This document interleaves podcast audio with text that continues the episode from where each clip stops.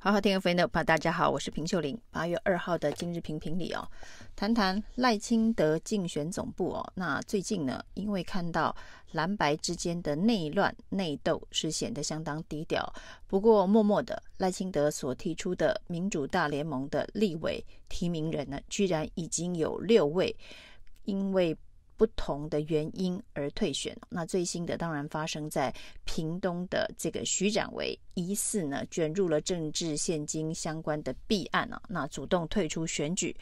这是第六位赖清德所提名的立委参选人，在提名之后呢，呃退选的案例哦。那原本这应该是对赖清德团队呃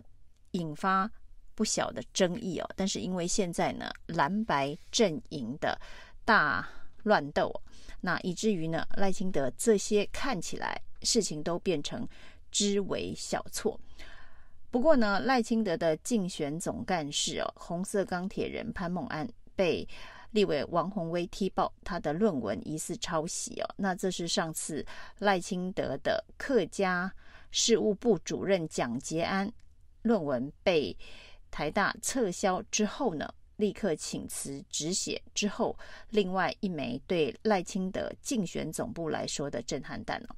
那潘孟安呢，在被王宏威指控百分之五十以上的论文涉及抄袭之后，立刻发出声明哦，光速的切割，说呢他的论文呢绝对具有原创性啊，那没有抄袭的疑虑。那特别呼吁政治力。不要进入校园凌驾学术之上哦，那他尊重学术伦理的审查。不过呢，潘孟安光速的声明才刚刚发完没多久，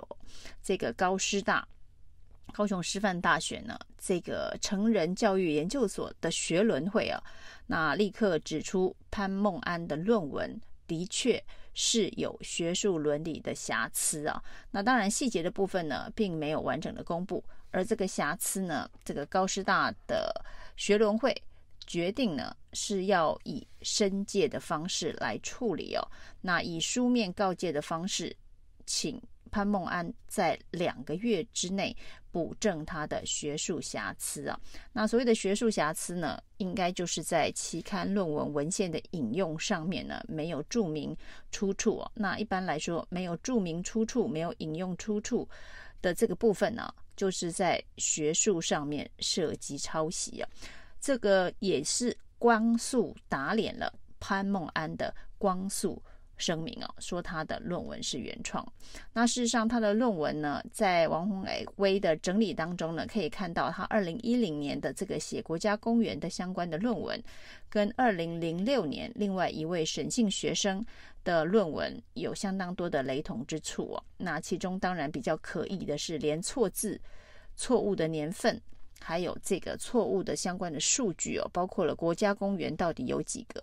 那这份的论文呢，是研究台湾的国家公园呢。那没想到呢，连国家公园有几个的这个数字啊，那都可以抄错。因为二零零六年的时候，国家公园是六个，不过在潘孟安写论文的二零一零年呢，国家公园早已经变成八个了。那显然，这当然是一个学术伦理上面的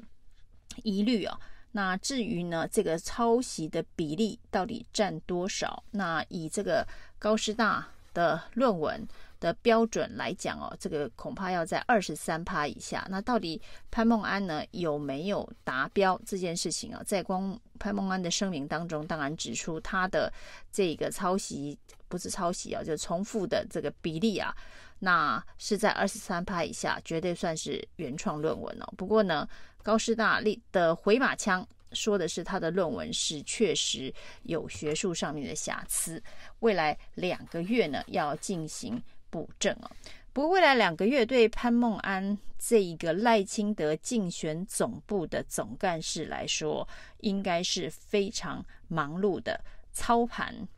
的工作。那在帮赖清德竞选总统的这整个操盘的过程当中的两个月，还得抽出来这一个处理他在高师大论文的这个瑕疵啊。那这到底呃可不可能，可不可行？那甚至呢，其实高师大的这个呃学伦会的审查啊，只是要给潘孟安一个台阶下。那至于他两个月之内如何补正这件事情，也就不会有太高标准的要求哦。那到底是哪一种哦？恐怕潘孟安还是得继续出来说明。那他是要在两个月之内补助补正所有的学术论文的瑕疵，还是呢干脆直接放弃，宣布放弃这个学位哦？那可能必须要在这个学术与政治当中哦，必须做一个抉择哦。那其实这有非常好的潜力啊，在这一个民党的立委蔡适英哦，博士论文呢、呃，大概得到的这一个待遇啊，其实是跟潘孟安现在呃的待遇是差不多的、也是被认为是有瑕疵哦，有学术引用上面的这个瑕疵。那所以呢，要请蔡适应在一定的时间之内补正哦。否则呢，这个博士学位可能会飞了。那所以呢，蔡适应其在非常早的时候就已经宣布，那他会专心的去呃处理他的博士论文的这个瑕疵补正的这个部分哦。所以呢，他不再参选基隆立委，那一度也引发民进党内。呃，高度的担忧就是基隆的这一席立委能不能够继续保得住哦。不过在各方的压力之下、劝进之下，蔡适应还是终究选择了他要回去处理他的博士论文瑕疵问题哦。那这个所谓的瑕疵或是所谓的抄袭，其实就是学术伦理上面的争议啊。那蔡适应。选择放弃参选立委来补正他的博士论文哦。那潘孟安会选择放弃成为赖清德总竞选总统的重要操盘手啊，来补正他的论文，还是呢干脆直接宣布放弃他的硕士论文？这是他恐怕必须要做一个选择哦。那从蒋捷安。这一个民进党党主席赖清德所任用的客家事务部的主任哦，那他的论文是已经被台大撤销，确认是抄袭啊。那到这个潘孟安，这个赖清德的竞选总干事，现在也卷入了学术伦理的争议，而且呢，在这个光速切割、立刻被打脸的状态之下。但是到目前为止哦，赖清德倒是呃没有发出任何呃没有吭声啊。那之前呢，赖清德刚刚上任的时候，为了处理九合一选举败选的